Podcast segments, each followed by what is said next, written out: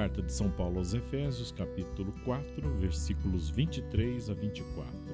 Precisais renovar-vos pela transformação espiritual da vossa mente e revesti-vos do homem novo, criado à imagem de Deus.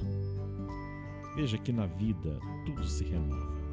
Por exemplo, a flor que hoje murcha e cai, ela cede lugar a um novo botão. Né? É, a noite, por exemplo, que termina quando ela está terminando, está começando um novo dia.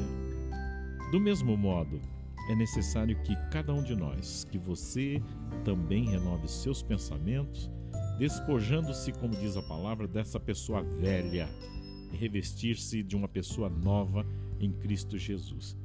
Peça que Deus lhe conceda a graça de ser renovado pelo seu Espírito Santo.